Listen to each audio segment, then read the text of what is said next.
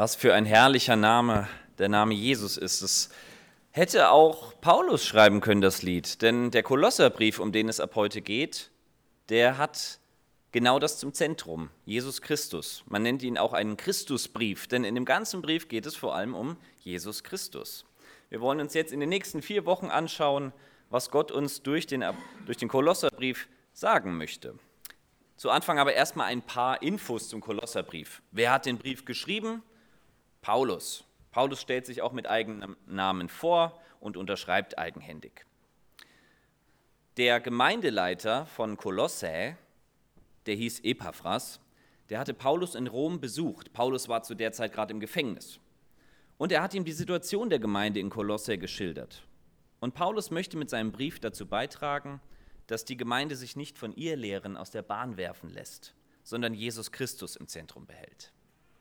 Wann und an wen wurde der Brief geschrieben? Paulus schreibt diesen Brief an die Gemeinde in Kolossä. Wer weiß, wo das liegt, in welchem heutigen Land? Türkei, genau. Kolossä, damals eine griechische Stadt, liegt in der heutigen Türkei und lag auch an einer bekannten Handelsstraße. Die Stadt war relativ groß und auch relativ reich. Paulus selbst war nie dort. Gegründet wurde sie wahrscheinlich von einem Mann namens Epaphras. Und Paulus war, wie gesagt, zum Abfassungszeitpunkt im Gefängnis in Rom. Er schrieb diesen Brief um das Jahr 62 nach Christus, also wenige Jahre vor seinem Tod. In dieser Zeit hat er übrigens auch den Philemon, Epheser und den Philipperbrief geschrieben. Warum hat Paulus den Brief geschrieben? Das habe ich schon mal ein bisschen angeschnitten. Es ging um ihr Lehre, ihr Lehrer, die in Kolosse ihr Unwesen trieben, vor allem jüdische Irrlehrer, denn in Kolosse gab es eine große jüdische Gemeinde. Und dann kamen die Christen, die behauptet haben, Christus hat uns vom Gesetz frei gemacht und der Glaube an ihn rettet uns. Und sie haben gesagt, stopp, aber ihr müsst euch beschneiden lassen, ihr müsst Speisegebote einhalten, was man essen darf und was nicht, und ihr müsst bestimmte religiöse Feste einhalten. Das ist notwendig, um gerettet zu werden. Sie haben also dem sola Christus, dem allein Christus, noch ein Aber, ein Komma, Aber hinzugefügt. Wer das tut, der rüttelt aber am Fundament des Christentums. Der rüttelt an Christus selbst. Deswegen tritt Paulus diesen Irrlehren mit aller Entschiedenheit entgegen. Aber er führt keine großen Gegenargumente ins Feld, sondern er malt der Gemeinde in Kolosse die Herrlichkeit von Jesus Christus vor Augen und er stärkt sie so gegen alle Verführungen. Er zeigt ihnen einfach, wie toll Gott ist. Denn wo Christus leuchtet, da muss alles andere verblassen. Das mal als kurzen Überblick über den Kolosserbrief. Heute schauen wir uns die ersten acht Verse an und die letzten beiden Verse des ersten Kapitels. Wir fangen mal an mit Kolosser 1, Vers 1. Diesen Brief schreiben Paulus, der von Gott zum Apostel für Christus Jesus berufen wurde, und unser Bruder Timotheus. In antiken Briefen war es üblich, dass man sich am Anfang vorstellt. Paulus und Timotheus, sein Mitarbeiter, schreiben diesen Brief. Und damit macht Paulus auch klar, dass er als Apostel Jesu Christi diesen Brief verfasst. Das ist kein privater Brief an irgendeinen Typen in Kolosse, sondern dieser Brief, Brief gilt der Gemeinde in Kolosse und soll auch in anderen Gemeinden gelesen werden. Der Brief ist kein anonymer Brief irgendeines Lehrers, sondern ein Brief des Apostels Paulus. Generell gilt über die biblischen Bücher und Briefe, sie sind keine allgemeinen menschlichen Schriften, sondern getrieben vom Heiligen Geist haben Menschen im Namen Gottes geredet. So sagt es Petrus im zweiten Petrusbrief. Gott gebraucht Menschen, um Zeugnis für ihn abzulegen. Und dieses Zeugnis gibt auch der Apostel Paulus in diesem Brief als menschliches Original mit seinen Eigenarten, aber bewegt vom Heiligen Geist. Und die Situation der Gemeinde in Kolosse war nicht leicht. Wir befinden uns gerade mal 30 Jahre nach Jesu Auferstehung, circa 62 nach Christus. Das Christentum ist noch in seinen Kinderschuhen. Eine allgemeine Lehre, was Christen glauben und was nicht, verbreitet sich gerade erst. Deshalb waren die Gemeinden damals auch sehr anfällig für ihr Lehren. Und Paulus musste diesen klar entgegentreten. Paulus bezeichnet hier sich ja selbst als Apostel. Er hat sich nicht selbst dazu ernannt, sondern Christus hat ihn zum Apostel berufen. Apostel bedeutet Gesandter. Es gab auch im nichtkirchlichen Bereich Apostel bei den Griechen. Wenn neue Gebiete erobert wurden, dann wurden Apostel geschickt, die sollten diese neuen Gebiete in Besitz nehmen für Griechenland. Ein Apostel handelt also nicht im eigenen Auftrag, sondern im Auftrag eines Herrn und in dem Fall im Auftrag des Herrn Jesus. Apostel sind Zeugen Jesu, die von ihm in dieses Amt berufen wurden. Das sagt Paulus auch selbst in Galater 1, Vers 12.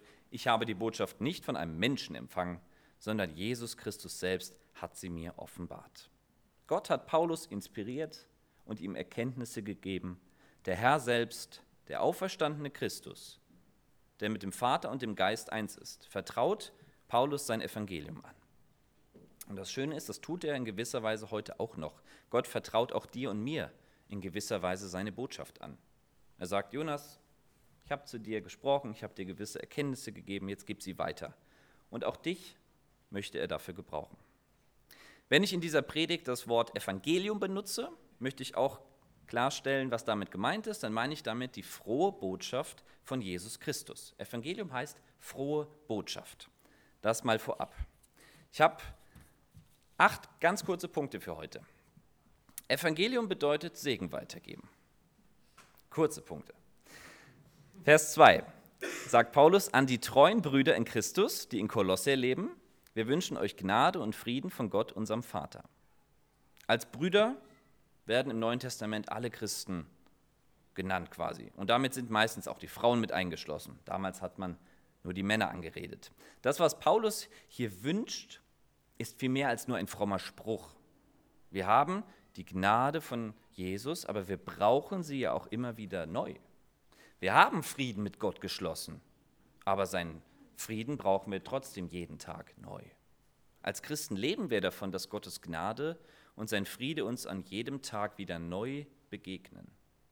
Morgens, wenn ich aufwache, könnte ich den Tag damit beginnen, für, Gott, Gottes, für Gottes Gnade zu danken. Denn allein die Tatsache, dass du und ich heute Morgen aufgewacht sind, ist pure Gnade Gottes. Bist du dir dessen bewusst? Morgens könnte ich beten, lieber Herr Jesus, danke, dass ich heute aufwachen durfte und diesen Tag erleben darf. Danke, dass deine Gnade mir auch heute gilt. Bitte gib mir deinen Frieden an diesem Tag und lass durch mich Gnade und Frieden anderen Menschen zukommen. Paulus sagt, wir wünschen euch Gnade und Frieden von Gott, unserem Vater. Das, was er hier tut, ist quasi segnen. Er segnet die Christen in Kolosse. Ja, wir können auch durch Briefe oder WhatsApp-Nachrichten Segen aussprechen. Ich segne dich im Namen Jesu. Das kann man auch schreiben. Auch geschrieben tut es unheimlich gut, das zu lesen. Auch geschrieben hat es eine enorme Wirkung, weil Gott durch unsere Worte wirkt, ob wir sie aussprechen, denken oder schreiben. Evangelium bedeutet Segen weitergeben und das geht auch in schriftlicher Form. Der zweite Punkt, Evangelium weitergeben, indem wir für Gemeinde beten. Paulus sagt in Vers 3 und 4, wenn wir für euch beten, danken wir Gott, dem Vater von Jesus Christus, unserem Herrn, immer wieder für euch, denn wir haben gehört, dass ihr auf Christus Jesus vertraut und alle liebt, die zu Gott gehören. Paulus betete für die Gemeinde in Kolosse, obwohl er sie nicht mal kannte. Er war nie dort. Er hatte diese Gemeinde auch nicht gegründet. So wie einige der anderen Gemeinden, an die er Briefe schreibt. Die hatte er gegründet, er kannte Leute dort. Hier kannte er quasi niemanden. Und trotzdem hat er für sie gebetet. Ich habe mich direkt gefragt, als ich das gelesen habe, bete ich für meine Gemeinde? Ich bete für Menschen in dieser Gemeinde, klar. Aber bete ich auch für meine Gemeinde an sich? Danke ich Gott für all das Gute, was in der Gemeinde ist? Befehle ich ihm diese Gemeinde an, die Menschen, die sie leiten, die Menschen, die sie gestalten? Befehle ich ihm die Menschen an, die in unsere Räume kommen und diejenigen, die es noch nicht tun, die, die Menschen in unserer Gemeinde, die in Not sind, weil sie krank, traurig oder einsam sind?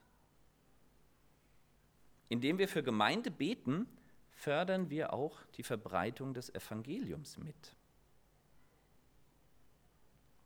Paulus schreibt, denn wir haben gehört von diesem Epaphras, der hatte Paulus über die Situation in Kolosse berichtet. Und Paulus lässt sich berichten, er hört zu und betet dann konkret. Es ist ein Unterschied, ob ich bete, Herr, bitte hilf allen Menschen, die gerade Hunger haben, so ganz allgemein, oder ob ich jemanden vor Augen habe und sage, Herr Jesus, ich bitte dich, dass Mascha aus Äthiopien genug zu essen und zu trinken hat. Konkretes Beten lässt sich überprüfen. Hat Gott eingegriffen? Hat er mein Gebet erhört? Konkretes Gebet hilft uns dabei, dass wir Menschen vor Augen haben, für die wir beten. Konkrete Gesichter. Menschen vor Augen zu haben, hilft uns dabei, sie nicht zu vergessen, sondern sie immer wieder Gott anzubefehlen. Wir dürfen konkret beten für Menschen und für Gemeinde. Paulus dankt Gott für den Glauben an Jesus, der in der Gemeinde in Kolosse gelebt wird. Der Glaube ist nämlich die Grundlage aller christlichen Gemeinden. Menschen sind zum Glauben gekommen. Der Heilige Geist hat ihnen durch das Evangelium, durch die frohe Botschaft das Herz aufgeschlossen und sie haben ihr Vertrauen auf Jesus gesetzt. Deshalb sitzen wir übrigens heute hier, weil wir das erlebt haben, weil Gott in uns Glauben geweckt hat.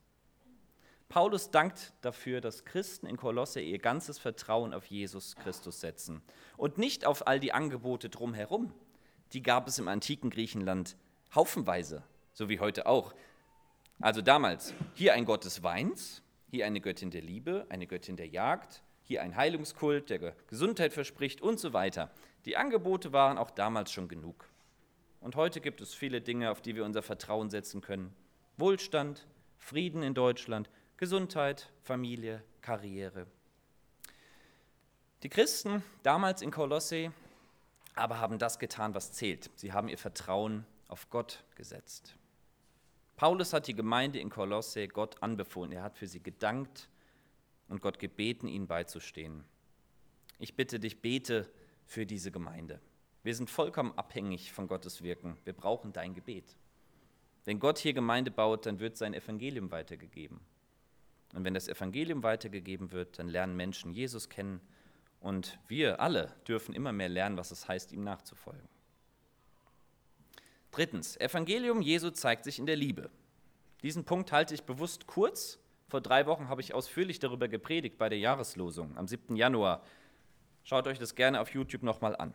Der Glaube der Kolosser bleibt auf jeden Fall nicht ohne Konsequenzen. Paulus sagt, ihr liebt alle, die zu Gott gehören. Die Beziehung zum Gott der Liebe führt dazu, dass die Christen in Kolosse einander lieb haben. Nicht, weil sie von sich aus so liebevoll wären, sondern weil sie ihre Hoffnung auf die Liebe in Person gesetzt haben. Die Liebe ist die Frucht des Heiligen Geistes. Sie ist das Kennzeichen der Christen in der Welt. Eine christliche Gemeinde muss an der Liebe erkannt werden. Sonst fehlt etwas Grundlegendes. Das sagt Gott in seinem Wort ganz klar. Aus der Liebe Gottes zu uns folgt die Liebe von uns zu Gott. Und aus dieser Liebe folgt die Liebe untereinander und auch die Liebe zu allen Menschen, ja sogar zu Feinden. Hier in der Gemeinde spielt es erstmal eine untergeordnete Rolle, ob ich jemanden sympathisch finde oder nicht. Ob ich in meinem Leben, ob ich in einem Leben ohne Gott überhaupt mit ihm Kontakt hätte. Es geht darum, dass wir als Familie zusammengestellt wurden. Und eine Familie kann nur funktionieren, wenn man sich lieb hat. Das Gebot Jesu, einander zu lieben, ist das, was unser Zusammenleben gestalten sollte. Und Liebe ist auch viel mehr als ein Gefühl dabei, sie ist Wille und Tat. Heutzutage wird Liebe so oft auf Gefühle reduziert. Und ich fühle nichts mehr, ja, dann verlasse ich halt meinen Ehepartner.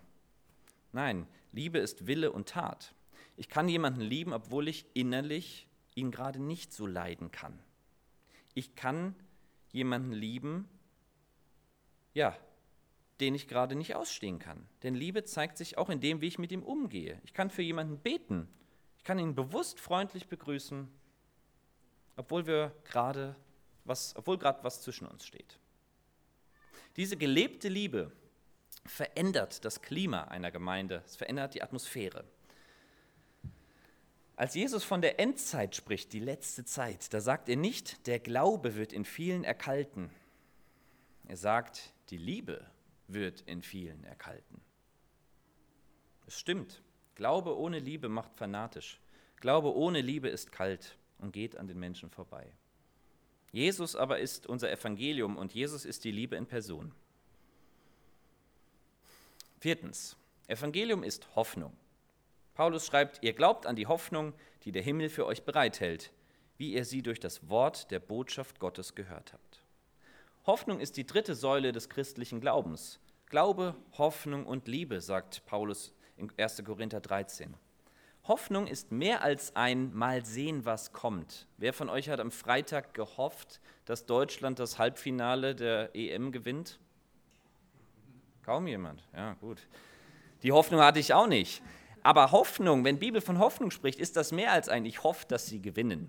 Weil wir haben es ja letztendlich null in der Hand. Gut, wir haben es auch nicht in der Hand, aber Hoffnung im biblischen Sinne ist das Vertrauen darauf, dass Gottes Verheißungen eintreffen. Als Christen haben wir eine lebendige Hoffnung, dass wir eines Tages auferstehen werden. Dass dieses Leben nicht das Ende ist, sondern wir die Ewigkeit bei Gott verbringen werden. Das ist mehr als eine unsichere Hoffnung, ein Ja, hoffentlich. Ne? Nein, es ist eine Gewissheit, weil Jesus durch seine Auferstehung gezeigt hat, dass er den Tod besiegt hat. Es wird irgendwann geschehen. Irgendwann werden alle, die zu Jesus gehören, mit ihm auferstehen. Hoffnung dürfen wir auch haben, wenn schwere Situationen uns zu schaffen machen. Die Hoffnung, die Gewissheit, dass Gott alles zum Guten wenden wird, wann auch immer das sein wird. Aber er wird es tun. Die Hoffnung, dass ich nicht so bleiben muss, wie ich bin, weil Gott sogar mich harte Nuss verändern kann. Diese Hoffnung entsteht beim Menschen durch das Wort Gottes. Die Bibel sagt, der Glaube kommt aus dem Hören.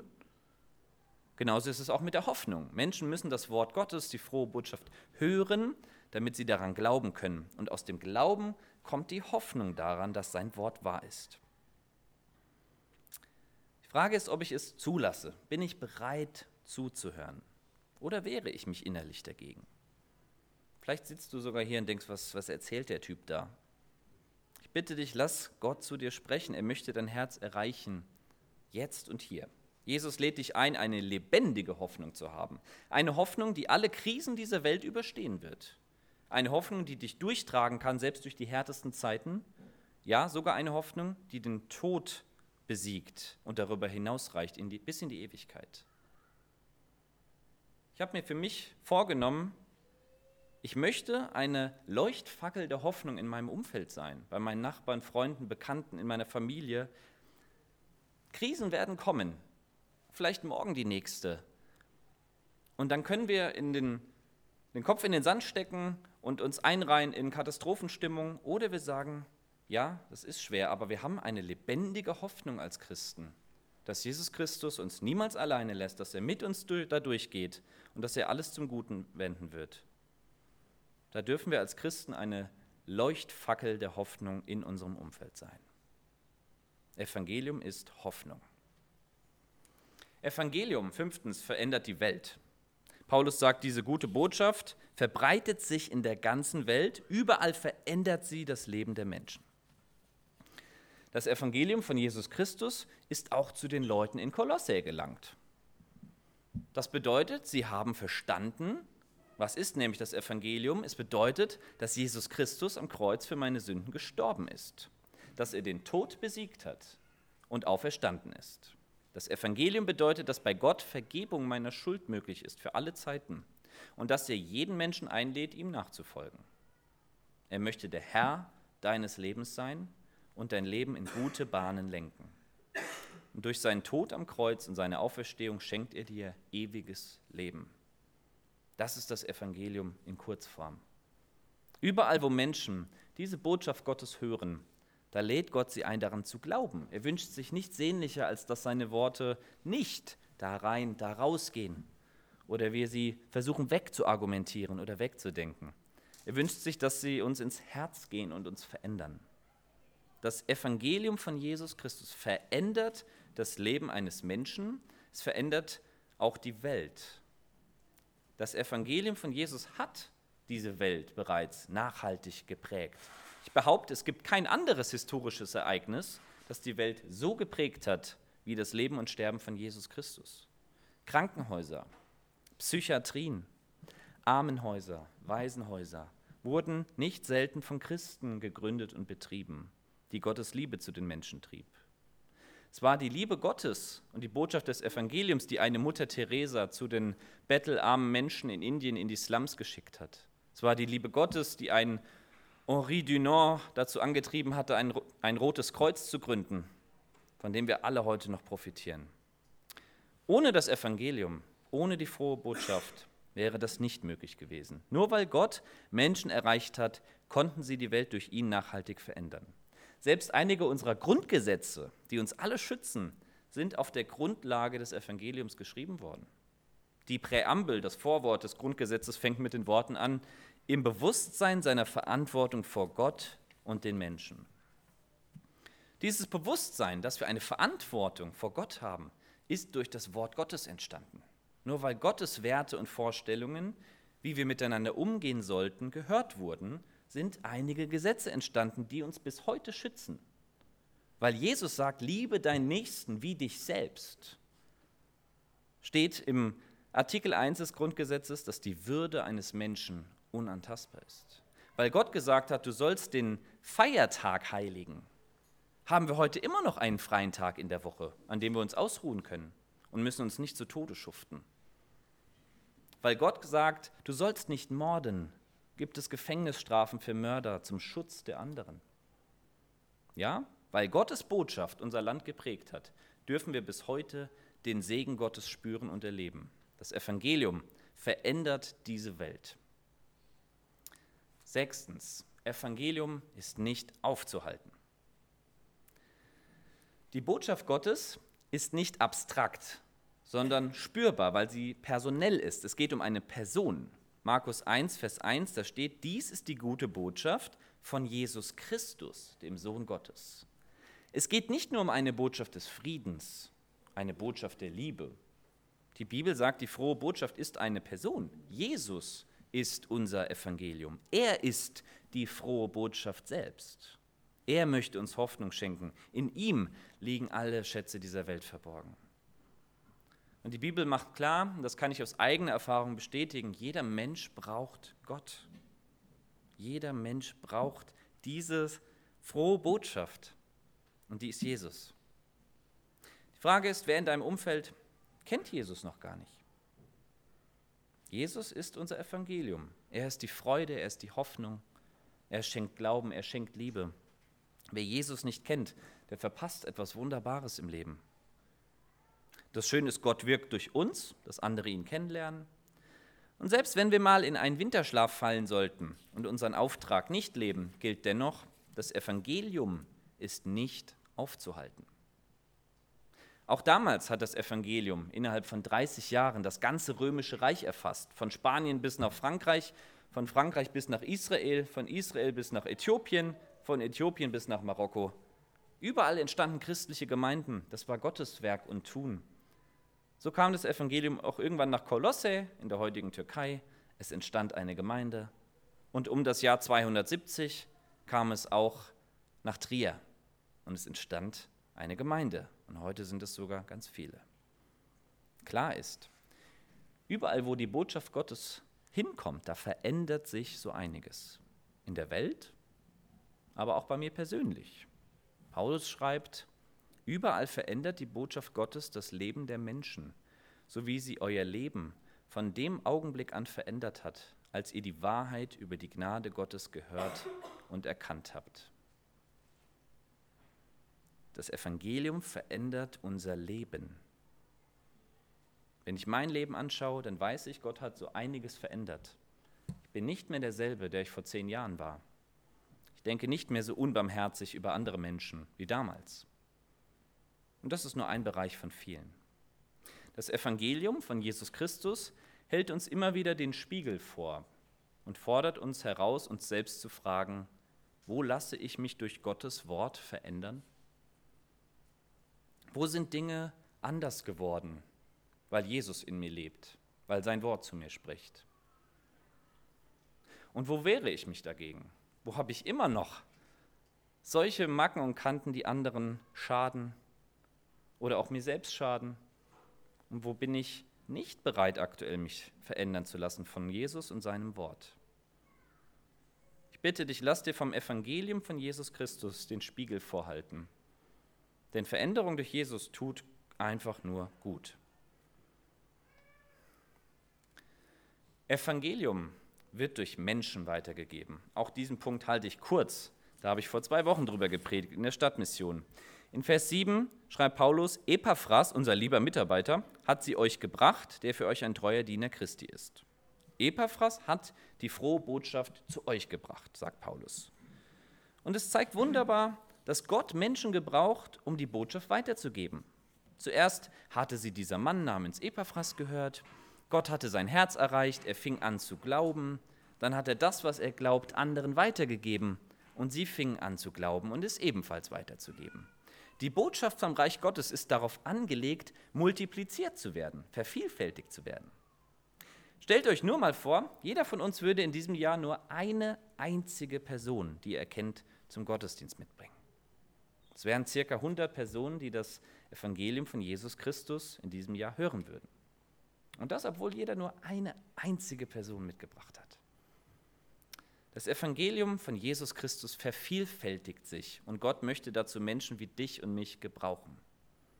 Ich bitte dich, nimm dir diesen Satz mit in die Woche. Ich darf ein Multiplikator des Evangeliums sein, ein Vervielfältiger des Evangeliums. Durch Wort, Tat, manchmal auch ohne alles, durch Gebet. Ich darf ein Multiplikator des Evangeliums sein. Wir springen zum Ende des ersten Kapitels des Kolosserbriefs in den Vers 28 und zu meinem letzten Punkt, Evangelium ist Lebenssinn. Paulus schreibt, deshalb erzählen wir überall, wo wir hinkommen, von Christus. Wir ermahnen die Menschen und lehren sie mit aller Weisheit, die Gott uns geschenkt hat, denn wir möchten sie als Menschen vor Gott hinstellen, die im Glauben an Christus vollkommen sind. Den Satz danach habe ich aus Versehen mit eingefügt, der steht gar nicht so in der Bibel. Christus ist das Evangelium, das sind jetzt meine Worte. Er ist das Zentrum. Es geht um ihn. Und zwar nur um ihn. Paulus fasst seinen Auftrag in folgenden Punkten zusammen. Er ermahnt Menschen, sagt er hier. Ermahnen bedeutet aber nicht, den erhobenen Zeigefinger ständig zu haben, sondern ermahnen bedeutet wortwörtlich, jemanden etwas ans Herz legen. Dahin. Frag dich selbst, wer hat dir in der Vergangenheit Dinge ans Herz gelegt, die dich positiv geprägt haben, die dich näher zu Gott gebracht haben. Ich erinnere mich daran, dass meine Eltern mir immer wieder ans Herz gelegt haben, dass Menschen eine zweite Chance verdienen und dass wir nicht über sie urteilen sollten. Das hat mich bis heute tief geprägt. Ich habe meine Eltern erlebt, wie sie mit Menschen umgegangen sind und möchte es genauso leben. Du darfst anderen Menschen ebenfalls Dinge ans Herz legen. Das geht, indem du sie tröstest, indem du für sie betest oder konkret hilfst und manchmal auch ein ermahnendes Wort sprichst. Ermahnen bedeutet jemandem etwas dringend ans Herz legen. Zum Ermahnen gehört aber auch immer die Ermutigung. Manche Christen haben nicht die Gabe der Ermutigung, sondern die Gabe der Entmutigung. Die gibt es gar nicht, diese Gabe, aber es scheint so, als würde es sie geben. Gott ermahnt aber, Gott aber wenn Gott ermahnt, dann ermutigt er aber auch gleichzeitig, neue Perspektiven aufzuzeigen. Dann spricht Paulus von Lehren, Ermahnen und Lehren. Lehren bedeutet die Weitergabe des Evangeliums, zu erklären, was Gott in seinem Wort geschrieben hat und was es für uns bedeutet. Das versuche ich jetzt gerade. Das wird in Hauskreisen getan, da lehren wir uns gegenseitig. Es wird in persönlichen Gesprächen getan, wenn du mit anderen Menschen über Gott und über den Glauben sprichst. Paulus wusste, ich habe einen klaren Auftrag und ein klares Ziel. Das Evangelium ist mein Lebenssinn. Paulus lebte dafür, dass andere Menschen Jesus kennenlernen, denn das Evangelium ist eine Person, es ist die frohe Botschaft von Jesus Christus. Paulus sagt, denn wir möchten sie als Menschen vor Gott hinstellen, die im Glauben an Christus vollkommen sind. Vollkommen, da denken wir an fehlerfrei. Das ist auf dieser Welt aber nicht möglich. Vollkommen meint, dass sie in einer vollkommenen Beziehung zu Jesus leben. Sie leben in einer Beziehung zum vollkommenen Gott. Das Ziel ist, dass jeder Mensch Jesus Christus kennenlernt in seinem Leben. Und es geht dabei mehr, um mehr als das Erlernen von Wahrheiten oder Erkenntnissen. Es geht darum, dass Menschen ihren Heiland kennenlernen, ihren persönlichen Erlöser und ihn als Herrn ihres Lebens anerkennen. Daraus wächst dann die ganz persönliche Liebesbeziehung zu Gott. Ja, die Beziehung zu Gott ist eine Liebesbeziehung. Gott liebt mich und er freut sich, wenn ich ihn auch liebe. Damit Menschen das erkennen, dürfen wir unser ganzes Leben dafür einsetzen. Paulus sagt, für dieses Ziel setze ich mich mit meiner ganzen Kraft ein, indem ich mich auf die mächtige Kraft von Christus verlasse, die in mir wirkt. Paulus wusste, das Leben besteht nicht darin, Reichtum anzuhäufen, schöne Urlaube zu machen, dicke Autos zu fahren, ein prächtiges Haus zu bauen. Sein Ziel war klar, den Menschen die frohe Botschaft Gottes zu bringen. Dafür hat er seine ganze Kraft eingesetzt. Denn manchmal ist auch Arbeiten im Reich Gottes erschöpfend und kräftezehrend. Gott fordert von uns Einsatz und Willen. Denn in dem Moment, in dem du sagst, ich möchte Menschen für Jesus gewinnen, ich möchte dazu beitragen, da beginnt ein geistlicher Kampf in deinem Leben, weil der Satan sich dagegen wehren wird. Er wird versuchen, das zu verhindern. Das ist anstrengend. Aber Paulus wusste auch, dass er das allein unmöglich schaffen kann. Er muss sich auf die mächtige Kraft von Jesus Christus verlassen. Es ist Gott, der bewirkt, dass das Evangelium in die Herzen der Menschen erreicht. Das können wir als Menschen nicht tun. Gott wirkt durch dich und mich, sodass andere ihn kennenlernen. Und Gott gibt die Kraft, die wir brauchen, um sein Evangelium weiterzugeben. Evangelium bedeutet Segen weitergeben. Evangelium Jesu bedeutet für Gemeinde zu beten. Evangelium Jesu zeigt sich in der Liebe untereinander. Evangelium Jesu bedeutet eine lebendige Hoffnung zu haben. Evangelium Jesu verändert die Welt und auch mich. Evangelium Jesu ist nicht aufzuhalten. Evangelium Jesu wird durch Menschen weitergegeben und Evangelium Jesu ist Lebenssinn. Das waren die Punkte von heute. Und wenn du bei einem dieser Punkte merkst, da würde ich gern wachsen. Ich möchte eine lebendige Hoffnung haben und ich möchte sie auch ausstrahlen. Ich möchte lernen, für Gemeinde zu beten, Segen weiterzugeben, mehr Liebe zu haben, mich verändern zu lassen von Gott und auch die Welt zu verändern durch ihn dann lade ich dich nachher ein, dass wir für dich beten nach dem Gottesdienst. Wir segnen dich, dass Gott dir die Kraft dazu gibt und dich verändert. Jesus sagt in Matthäus 6, macht das Reich Gottes zu eurem wichtigsten Anliegen. Man könnte auch sagen, macht das Evangelium zu eurem wichtigsten Anliegen, die frohe Botschaft von Jesus. Das hat Paulus getan und ich möchte mich fragen, tue ich das auch? Richte ich mein Leben danach aus? Ist das Reich Gottes mein Fokus im Leben oder mein eigenes kleines Reich. Ich brauche mich nicht mit Paulus zu vergleichen. Wir leben heute, 2000 Jahre später. Wir haben andere Umstände, andere Berufe, eine andere Kultur. Es bedeutet nicht, meinen Job hinschmeißen und in fremde Länder gehen zu müssen. Es bedeutet, dass ich mir bewusst werde, dass ich da, wo ich bin, von Gott nicht ohne Grund hingestellt wurde. Du bist nicht ohne Grund mit deinen Kollegen tagtäglich im Büro zusammen. Du bist nicht ohne Grund mit deinen Klassenkameraden oder Studienkollegen jeden Tag zusammen. Du bist nicht ohne Grund stundenlang am Tag mit deinen Kindern zusammen. Die Menschen, denen du jeden Tag begegnest, denen begegnest du nicht ohne Grund. Gott hat dich genau dort hingestellt, damit Menschen die frohe Botschaft durch dich ein Stückchen erfahren dürfen. Wenn Leute dich dann fragen, was bedeutet dir dein Glaube? Warum bist du überhaupt religiös? Dann könntest du sagen, ah, religiös, darum geht es gar nicht. Christ zu sein ist kein abstrakter Glaube an ein höheres Wesen. Mein Glaube bedeutet, dass ich eine Beziehung zu Jesus Christus habe, dass ich mit ihm leben möchte, mit ihm mein ganzes Leben teilen möchte. Es gibt eine frohe Botschaft und sie hat einen Namen, Jesus Christus. Amen.